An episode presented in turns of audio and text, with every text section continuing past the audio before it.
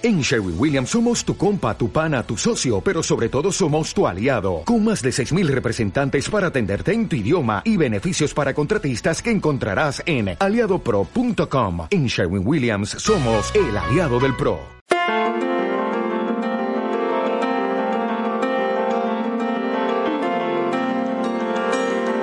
Radio Transmundial presenta Los grandes temas. Un tiempo donde el pastor Salvador de Lutri nos lleva a pensar en la problemática más profunda del ser humano. Los grandes temas. El Salmo 16, en los primeros versículos, dice, guárdame, oh Dios, porque en ti he confiado. Oh alma mía, dijiste a Jehová, tú eres mi Señor, no hay para mí bien fuera de ti. Para los santos que están en la tierra y para los íntegros es toda mi complacencia. Se multiplicarán los dolores de aquellos que sirven dirigentes a otro Dios. No ofreceré yo sus libaciones de sangre ni en mis labios tomaré sus nombres. Jehová es la porción de mi herencia y de mi copa, tú sustentas mi suerte, las cuerdas me cayeron en lugares deleitosos, y es hermosa la heredad que me ha tocado. Bendeciré a Jehová que me aconseja, aún en las noches me enseña mi conciencia. Hasta aquí nada más en la lectura y vamos al Evangelio según San Juan, Evangelio según San Juan, el capítulo 8. Aquí hay una frase cortada que empieza en el capítulo anterior, pero la tomamos del versículo primero. Y Jesús se fue al monte de los olivos, y por la mañana volvió al templo, y todo el pueblo vino a él, y sentado él les enseñaba. Entonces los escribas y los fariseos le trajeron a una mujer sorprendida en adulterio, y poniéndola en medio le dijeron, Maestro, esta mujer ha sido sorprendida en el acto mismo de adulterio, y en la ley me mandó Moisés a apedrear a tales mujeres. ¿Tú pues qué dices? Mas esto decían tentándole para poder acusarle. Pero Jesús, inclinándose hacia el suelo, escribía en tierra con el dedo. Y como insistieran en preguntarle, se enderezó y les dijo, el que de vosotros esté sin pecado sea el primero en arrojar la piedra contra ella. E inclinándose de nuevo hacia el suelo, siguió escribiendo en la tierra. Pero ellos, al oír esto, acusados por su conciencia, salían uno a uno, comenzando desde los más viejos hasta los postreros, y quedó solo Jesús y la mujer que estaba en medio. Hasta aquí nada más, es una historia que todos conocemos, por eso vamos a leer únicamente aquellas cosas que quisiera que sirvan para nuestra reflexión de esta mañana. Vamos a empezar por mirar a Jesús en el templo de Jerusalén. Eh, era normal que en el atrio del templo de Jerusalén, en tiempos de Jesús, los maestros dieran sus clases, sobre todo durante la época de fiesta. Lo que quiere decir que se ubicaban en un atrio muy amplio que tiene unas cinco cuadras de largo, se ubicaba en aquel lugar y la multitud del pueblo elegía a los maestros para escucharlo. En este caso se acercaron a Jesús una gran multitud, pero lógicamente que esto traía escosor, porque estaba trayendo demasiada gente y, y era un crítico eh, implacable de la religiosidad hueca.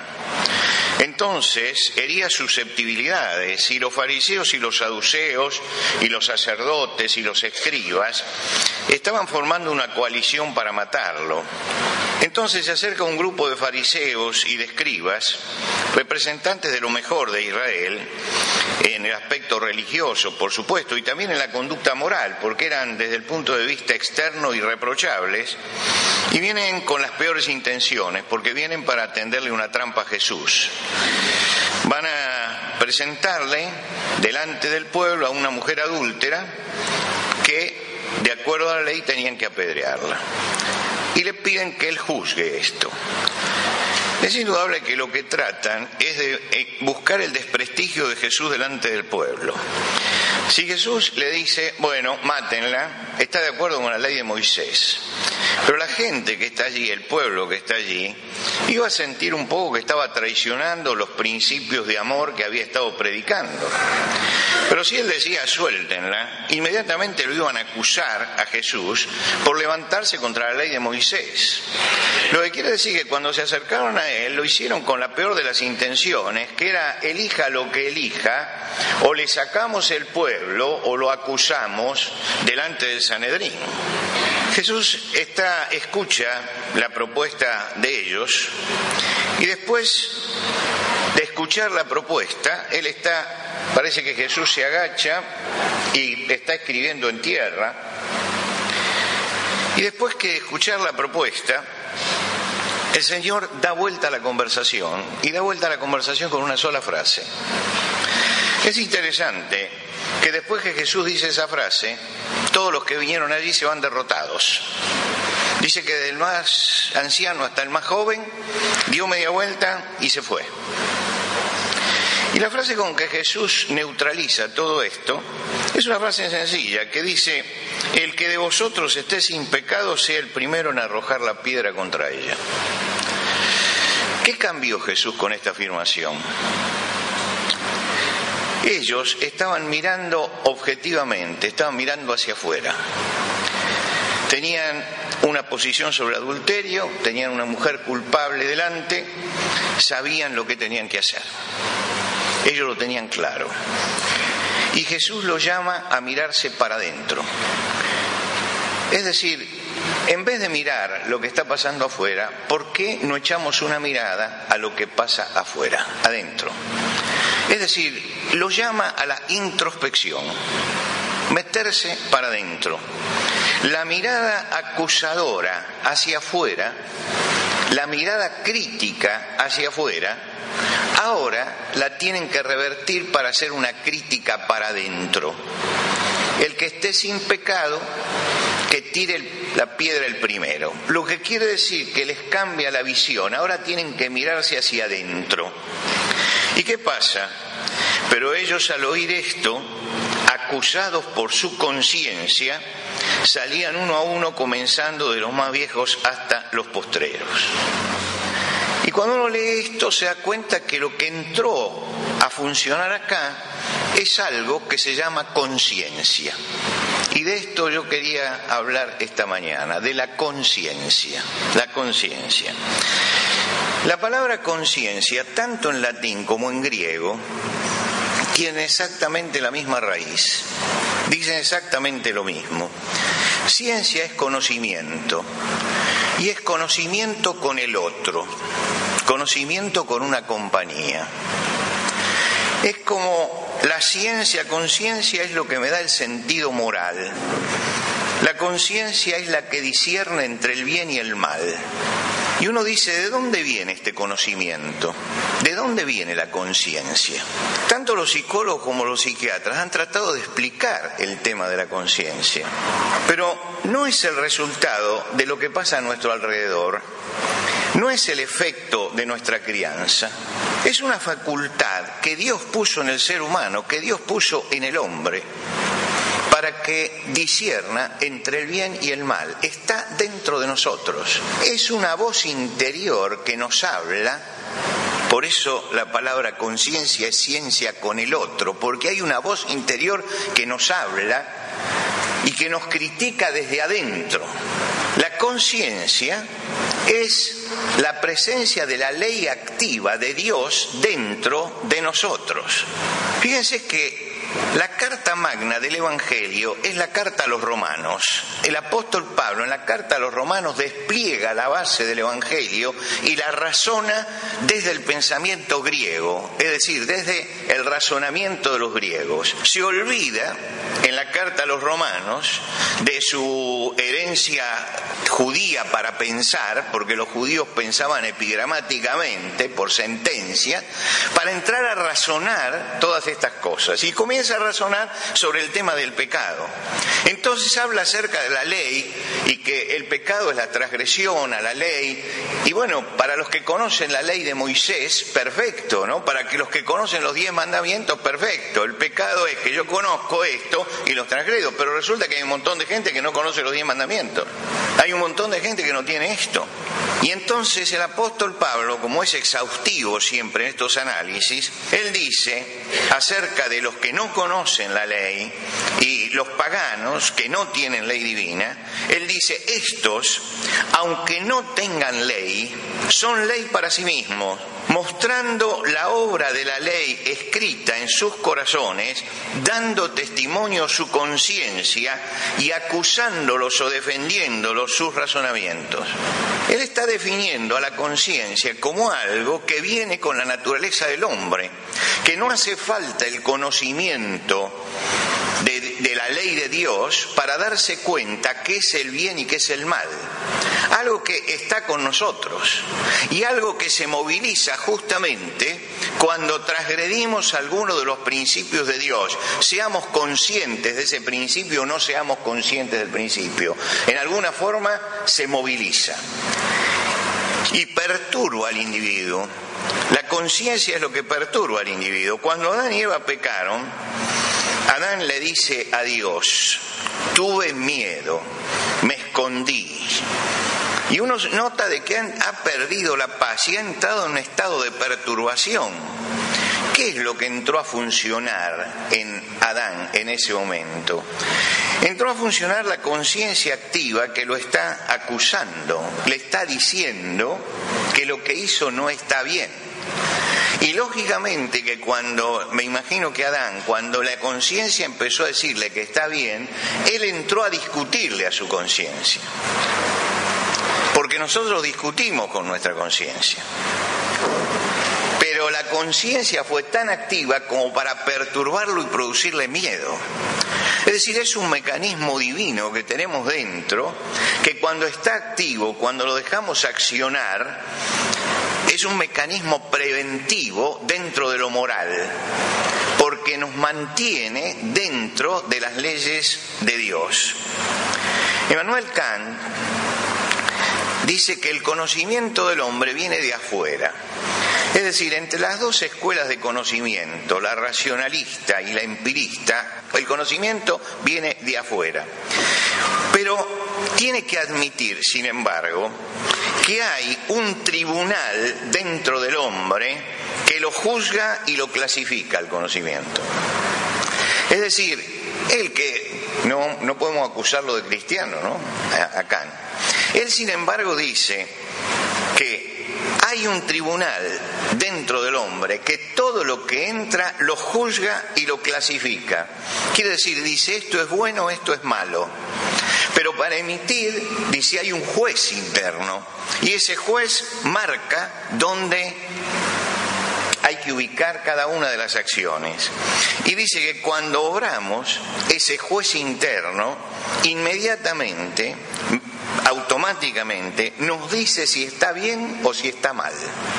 Esto es la conciencia, el juez que tenemos dentro, el tribunal que tenemos dentro.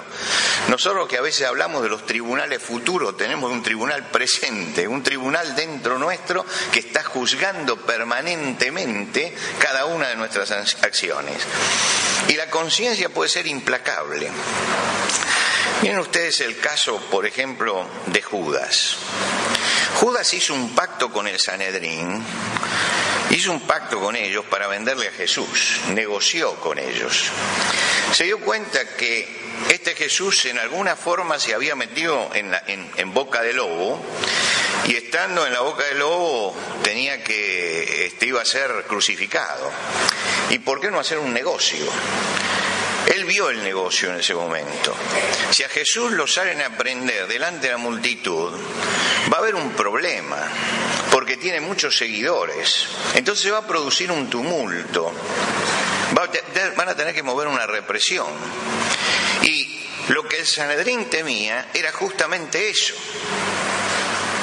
Por eso ellos tratan de buscar a ver quién lo puede entregar una noche, cuando ya todos están durmiendo, cosa de que al otro día a las nueve de la mañana lo tengamos crucificado cuando todos se levanten. Pero había que conseguir un entregador. Y Judas, que debía ser muy inteligente, se dio cuenta de esta necesidad y se presentó y dijo, yo lo puedo entregar. ¿Cuánto? Y ahí hizo el negocio y le dieron 30 piezas de plata y entonces fue a Getsemaní y usted conoce la historia, lo entregó. Pero ¿qué pasa después? Que Judas ve el resultado y usted dice, ¿no se daba cuenta que, lo entregaba para eso? ¿No se dio cuenta que si le pagaban esto terminaba así? Claro que se dio cuenta, pero resulta que acá empezó a hacer la valoración moral de lo que había hecho. Ese momento había hecho la valoración comercial, había hecho el estudio racional, pero no había hecho la evaluación moral del asunto. Y cuando él evalúa moralmente esto, ya lo ha entregado. Y entonces viene con las 30 piezas de plata y dice, yo he pecado entregando sangre inocente y quiere volver para atrás. Ahí entró a hablar la conciencia. Una conciencia que estaba adormecida en un momento y que le había adormecido la razón y que en este momento se despertaba y al despertarse comienza a atormentarlo. Lo atormenta en tal forma el juez interior al marcarle los límites que quiere volver atrás. Y acá aparece la primera consecuencia de la conciencia, que es que trae remordimiento. Remordimiento significa que comienzo a roer eso y no lo puedo sacar de mi mente. Por lo tanto, eso empieza a atormentarme interiormente. El tormento de Judas fue tan grande que no logra volver las cosas atrás. Pero entonces tira las 30 piezas de plata, las tira. Ni siquiera los sacerdotes quieren agarrarla, ¿no? Y mandan comprar un campo que se llamó campo de sangre. Pero después va y se ahorca porque no tenía respuesta, no tenía solución. Para él la conciencia fue remordimiento, no vio el camino del arrepentimiento, que es lo otro que busca la conciencia. La conciencia no busca que el remordimiento nos lleve al estado este en que llegó Judas, sino que la conciencia lo que hace es trabajar en nosotros para producir eso que se llama arrepentimiento, el cambio de actitud y de mente con respecto a lo que hemos hecho, la valoración exacta del acto moral para que yo luego tome las medidas que tenga que tomar, si puedo resolverlo, lo resuelvo, si tengo que pedir perdón, pido perdón, pero en alguna forma el arrepentimiento y por otro lado proyecto al futuro diferente de no repetirlo, todo esto lo hace esa voz interior que Dios puso delante de nosotros. Es interesante, por ejemplo, el caso del rey Herodes.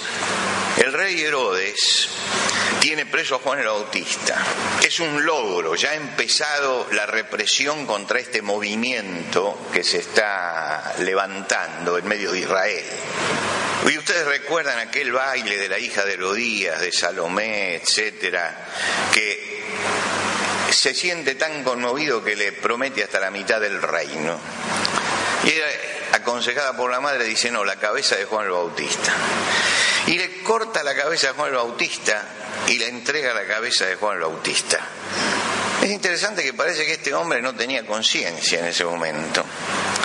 Pero un tiempo después oye de la fama de Jesús. Y cuando oye de la fama de Jesús, dice, este es Juan el Bautista que resucitó de los muertos. Ahora, él oye de la fama de Jesús que qué hacía, que Jesús hacía milagros. Juan el Bautista no hizo ningún milagro. Jesús dijo, no hizo ningún milagro. ¿Por qué lo asoció en esta forma? Yo creo que acá actuó la conciencia de Herodes, que sabía que había obrado mal, y cuando ve un hombre poderoso, dice es la reencarnación de Juan el Bautista. Juan el Bautista se reencarnó. En alguna forma todo esto es Juan el Bautista que vuelve para tomar venganza sobre esto, porque le estaban contando un problema. Y uno dice, pero ese es un hombre supersticioso, podemos calificarlo en cualquier forma, pero lo importante es que ahí hay una voz interior que está hablando. ¿Qué sucedía en el interior de Herodes? Que emergió la conciencia latente que tenía y la asocia, asocia a Jesús con Juan el Bautista que está muerto, porque él sabe que es una injusticia. La conciencia produce arrepentimiento o remordimiento. Arrepentimiento o remordimiento y puede llevarnos a la desesperación. El cristiano que se ha entregado, entregado su vida al Señor y que ha recibido en Cristo el perdón de sus pecados y que ha recibido la salvación eterna de Cristo, sabe perfectamente que ahora ninguna condenación hay para los que hay en Cristo Jesús. Los que no andan conforme a la carne, sino conforme al Espíritu. Lo dice Pablo a los romanos, sintetizando todo lo que dijo en los capítulos anteriores. Ninguna condenación hay. La conciencia del cristiano ha sido renovada, pero tiene que ser ejercitada. La, conciencia es como los músculos. Si usted no los ejercita, pierden toda la tonicidad. Yo tengo un, nieto de tres años y un día traje un rompecabezas para ponerlo en el suelo, de esos rompecabezas de piso. Y se venía abuelo, vamos a armar el rompecabezas. Entonces me tiré al piso y armé el rompecabezas. Bueno, dice, basta, abuelo, nos vamos. Y quise levantarme. Y ahí me di cuenta que algo pasaba, porque no podía levantarme. Y le digo a Celia, a mi esposa, no puedo levantarme. ¿Qué pasó? Y dice, son los años. Pero además me dice la falta de ejercicio. Al otro día me fui al gimnasio. Llego al gimnasio y me dice el coach que está allí, ¿qué deporte hizo usted? Digo, ajedrez. Lo único que hice en mi vida fue ajedrez. ¿Nunca hizo nada? No. Bueno, dice, le va a costar. Tres veces por semana estoy yendo al gimnasio desde allí, tres veces por semana con todo, y noto cómo los músculos van tomando nuevamente la tonicidad perdida, ¿no?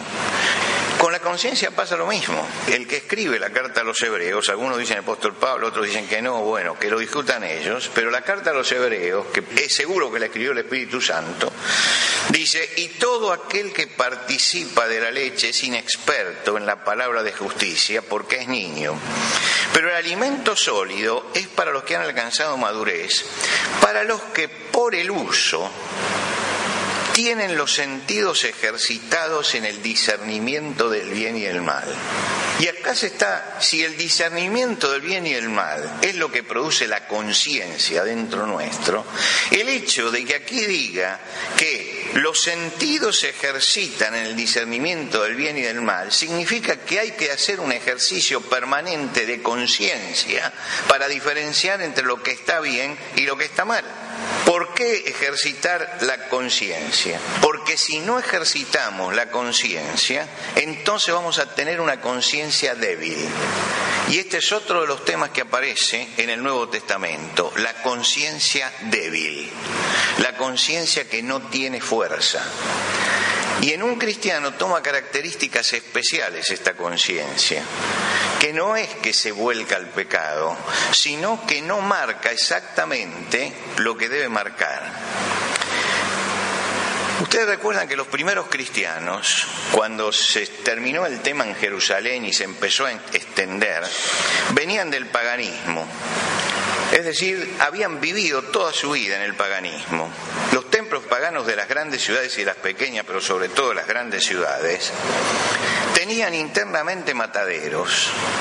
¿Por qué? Porque todo animal que iba a consumir la gente se ofrecía primero al Dios y se vendía en el templo. Quiere decir que cuando uno, uno decía voy a la carnicería, iba al templo, porque allí era donde estaba la carne, porque toda carne había sido sacrificada primero a los ídolos. Y además, si usted compraba la carne en el templo era más barata. Además, en Roma había este problema. Y entonces en la carta a los romanos, el apóstol Pablo, cuando empieza la parte práctica de la carta, en la parte práctica de la carta a los romanos, en el capítulo 14, él dice, recibid al débil en la fe, pero no para contender sobre opiniones. Porque uno cree que se ha de comer de todo y otro que es débil come legumbres. Fíjese lo que está diciendo, ¿no? Alguno cree que se ha de comer de todo y otro que es débil come legumbres. ¿Por qué comía legumbres? Pues no comía carne. ¿Y por qué no comía carne? Porque como era sacrificada a los ídolos, él sentía que no podía ir a ese lugar a comprar la carne, porque todavía tenía un sentimiento casi supersticioso acerca de los ídolos. Porque en definitiva la carne es carne Pero él, con su débil conciencia, hacía eso. Entonces se dedicaba a comer legumbre. Y Pablo dice, eh, reciban al débil en la fe, pero no para contender entre opiniones. No hagan un problema de esto, porque es un problema de un mal funcionamiento de la conciencia, un mal funcionamiento de la conciencia. Se ve mucho más claro cuando trata este problema en la carta a los Corintios. Él dice, acerca de las viandas que se sacrifican a los ídolos, sabemos que el ídolo nada es. Está diciendo, la pueden sacrificar donándosela y dedicándosela a quien quieran, pero el ídolo no existe. Por lo tanto, no hay ningún efecto negativo en eso que se sacrificó a los ídolos. Dice, pero no en todos hay este conocimiento. No todos llegan a conocer esto y a tener la madurez espiritual como para entender que el ídolo no es nada. Dice, porque algunos, habituados hasta aquí a los ídolos, comen como sacrificado a los ídolos y su conciencia, siendo débil, y acá ya la califica, siendo débil, se contamina. Es decir, que crean una falsa culpa interna, que lógicamente que es usada por Satanás en medio de todo esto, para perturbarlo. Entonces dice, aparece este hermano que su conciencia es débil, que todavía no tiene el suficiente conocimiento, que todavía no ha llegado al conocimiento de que el ídolo nada es porque hay un solo Dios. Y Pablo le pide a los hermanos con fuerte conocimiento, que no tenían problema en comer, que sabían que el ídolo nada era, que hay un solo Dios verdadero, que esa carne no los afectaba espiritualmente, que era lo que creía el de, la conciencia débil, le dice que ellos tengan paciencia con esta gente hasta que maduren, hasta que entiendan esta verdad espiritual, hasta que entiendan algo que el Señor Jesucristo enseñó. El Señor Jesucristo dijo, no lo que entra por la boca contamina al hombre, sino lo que sale de la boca. Quiere decir que era una enseñanza del mismo Señor que todavía no la habían digerido. Y entonces le hace digerir esta enseñanza, se la hace digerir, a fuerza de qué? De presentar la doctrina y de explicar la doctrina. Lo que quiere decir que la conciencia en el cristiano está siempre ligada al conocimiento. Pablo dice, el ídolo nada es, pero no en todos hay este conocimiento. La conciencia funciona mal y se transforma en quisquillosa porque no hay conocimiento. El conocimiento que tenemos que tener de los principios de Dios es importante y forma parte de la primera función para ejercitar la conciencia. Es decir, si yo conozco bien lo que es la doctrina, si yo conozco bien qué, cuáles son los principios, si yo conozco bien qué es lo que Dios dice, entonces la conciencia va a funcionar mejor no se va a transformar en una conciencia quisquillosa. Un día vino una hermana desesperada. Antiguamente en nuestra iglesia se usaba un himnario, ¿no? Pero bueno, todos venían con el himnario. Y vino, esto hace 40 años atrás, una hermana desesperada porque había visto a alguien que había puesto el himnario sobre la Biblia. Dice, porque el, el himnario es mucho menos importante que la Biblia. La Biblia tiene que estar arriba. Yo estuve tentado de decirle, mire que la Biblia solamente es el soporte de la palabra de Dios. La palabra de Dios no es ese papel, ¿eh? es el soporte de la palabra de Dios. Pero ¿quién se lo hace entender eso? Hoy hay gente que dice, pastor, ¿a usted le parece? Leen la Biblia en esos aparatitos electrónicos en la iglesia, en vez de traer la Biblia. Y uno dice, es falta de conocimiento, es falta de conocimiento lo que hay. El que se queja de todas esas cosas porque le falta conocimiento. La palabra de Dios no es el librito lleno de, hojitas de papel. La palabra de Dios es eterna. Ese es el soporte de la palabra de Dios. Y el soporte fueron en otro tiempo rollos y en otro tiempo pergamino. Y me imagino que cuando apareció el primer libro alguien dijo, no, ¿cómo van a poner la palabra de Dios en el libro? Tiene que ser en pergamino. Porque el apóstol Pablo escribía en pergamino, ¿no? O como me dijo una vez un hermano, yo leo la versión 60 que si fue buena para el apóstol Pablo, es buena para mí también. Hay mucho de esta ignorancia, ¿no es cierto?, en nuestro pueblo y creo que hay que, hay que tratar de que haya madurez espiritual en cuanto a ciertas cosas, porque cuando aparece la madurez espiritual y la conciencia funciona bien, no aparecen estas cosas, no aparecen estas cosas, no aparecen esos hermanos que son quisquillosos porque tienen una conciencia débil.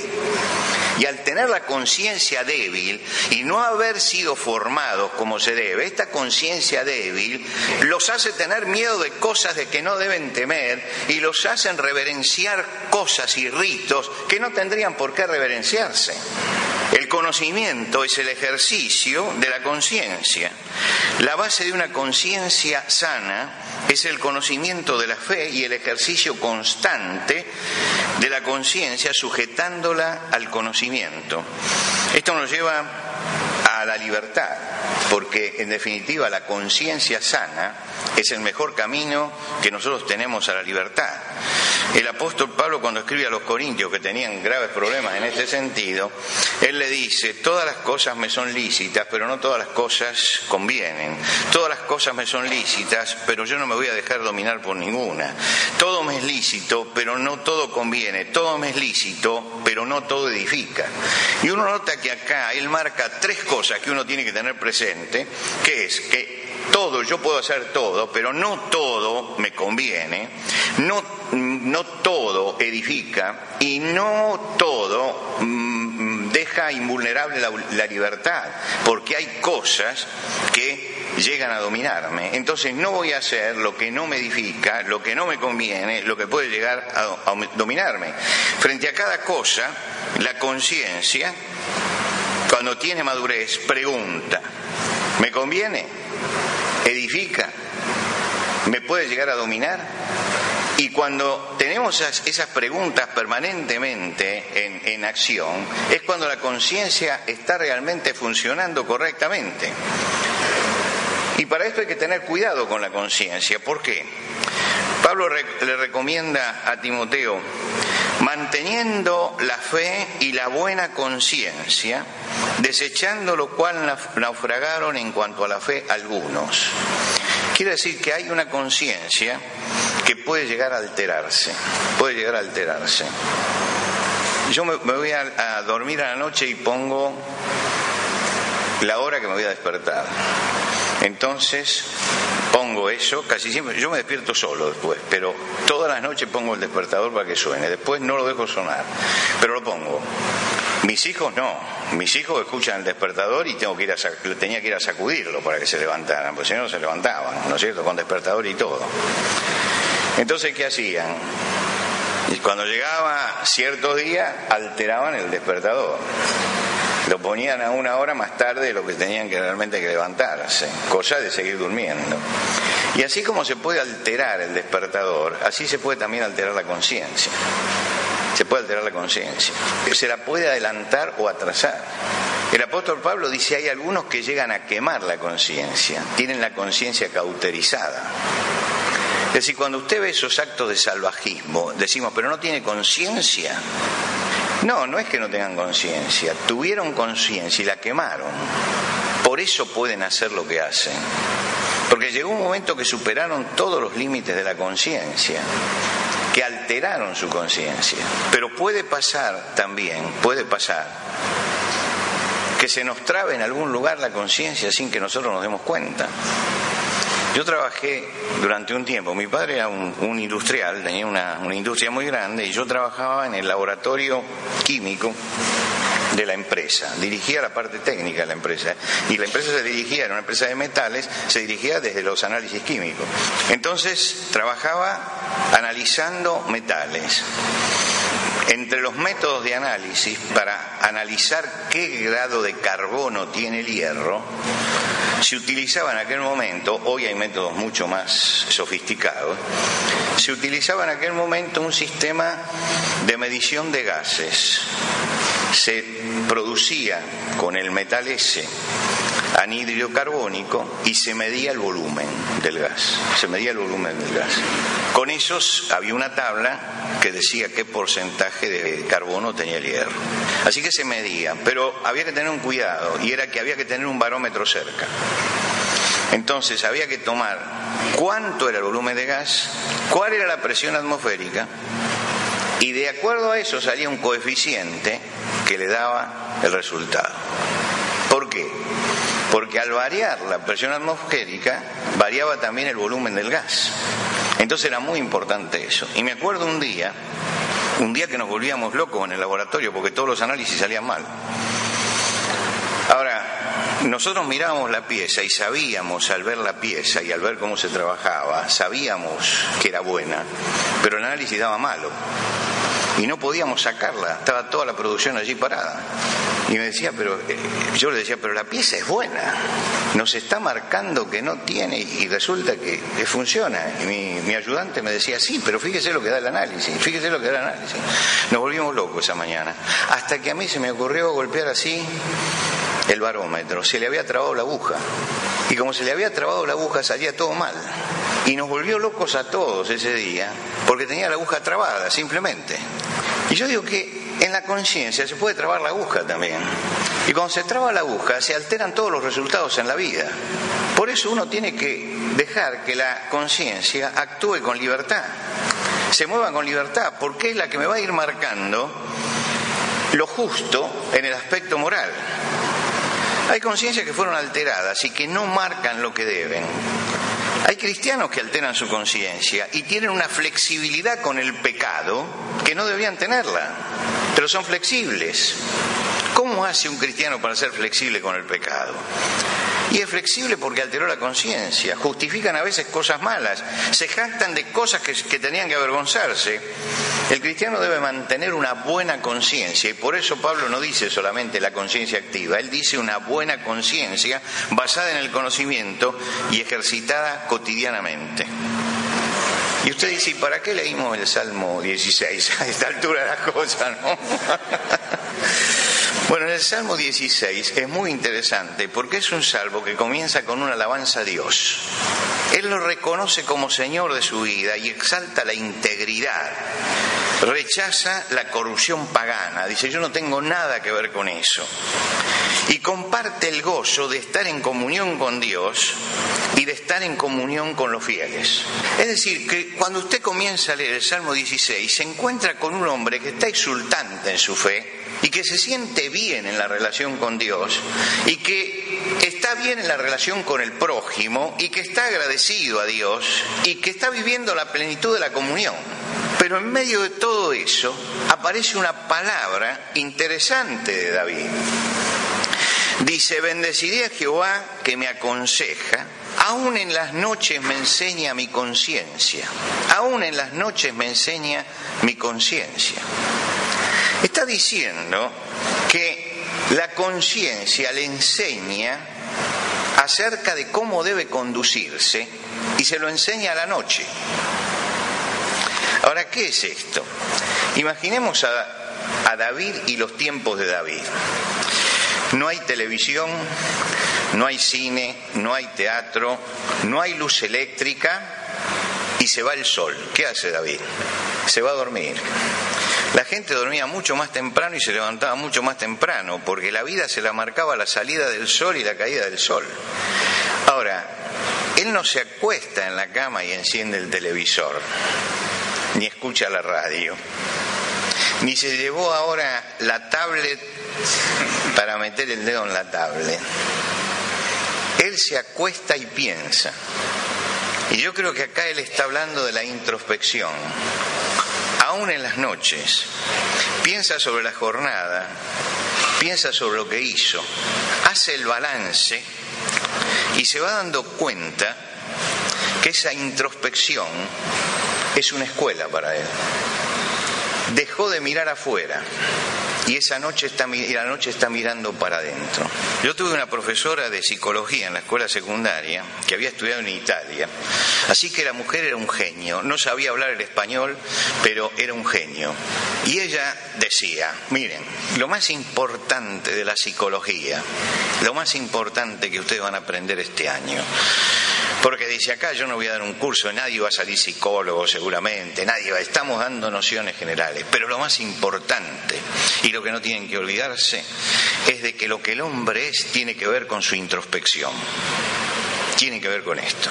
Se pasó todo el año hablándonos de la introspección, de la necesidad de meternos para adentro, de que el mundo estaba yendo a, a que el hombre se saliera de lo que él es y no entrara nunca a analizarse a sí mismo.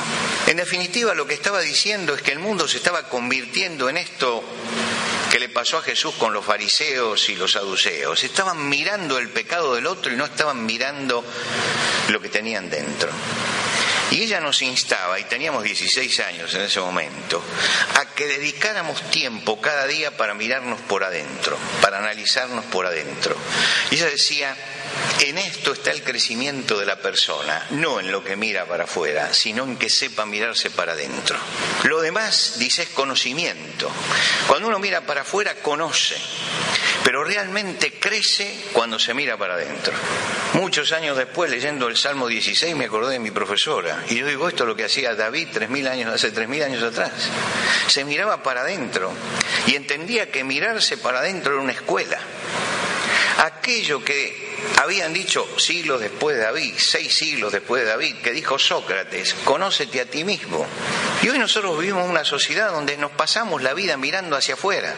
Inventamos ventanas para mirar, ventanas para mirar. ¿Qué es la televisión? Una ventana que me permite mirar lo que no alcanzo con la vista normalmente. Entonces, es una sociedad que está viviendo hacia afuera. Y el cristiano tiene que saber encontrar sus tiempos para mirarse para adentro, para meditar, para reflexionar. ¿Por qué? Porque nuestra vida está hecha de hechos, de palabras, de pensamientos. Es todo tejido de eso y eso hay que analizarlo. Las obras que estoy haciendo son buenas, son correctas. ¿Qué dice Dios? Las palabras que digo son hirientes, son edificantes. Los pensamientos que tengo son pensamientos nobles o son pensamientos que me destruyen. Y en ese momento yo dejo que el Espíritu Santo alumbre mi, interior, alumbre mi interior. David dice, examíname, oh Dios, y ve si hay en mi camino de perversidad. Es decir, que además de poner yo la visión hacia adentro, Dios encienda la linterna para que yo pueda entender qué pasa dentro de mi corazón. Y una vida saludable es la que cada día tiene la conciencia activa y cada día siente que Dios ilumina el, interior para que uno pueda mirarse por adentro y saber qué cosas tiene que corregir, qué cosas tiene que reordenar y qué conductas tiene que seguir. ¿Mm? Que Dios los bendiga. Gracias.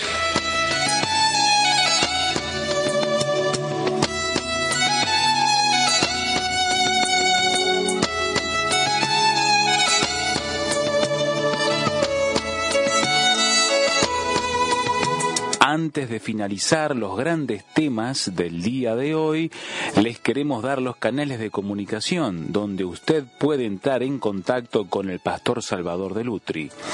Por carta, hágalo a Los Grandes Temas, casilla de correo 5051 Montevideo, Uruguay. Los Grandes Temas, casilla de correo 5051 Montevideo, Uruguay. Y el correo electrónico los grandes temas arroba transmundial.org los grandes temas arroba transmundial.org. Nos encantaría escuchar de usted, saber cuáles son sus comentarios, preguntas, reacciones e inquietudes sobre el tema de hoy. Por ahora nos despedimos hasta otro espacio de los grandes temas, una producción de Radio Transmundial.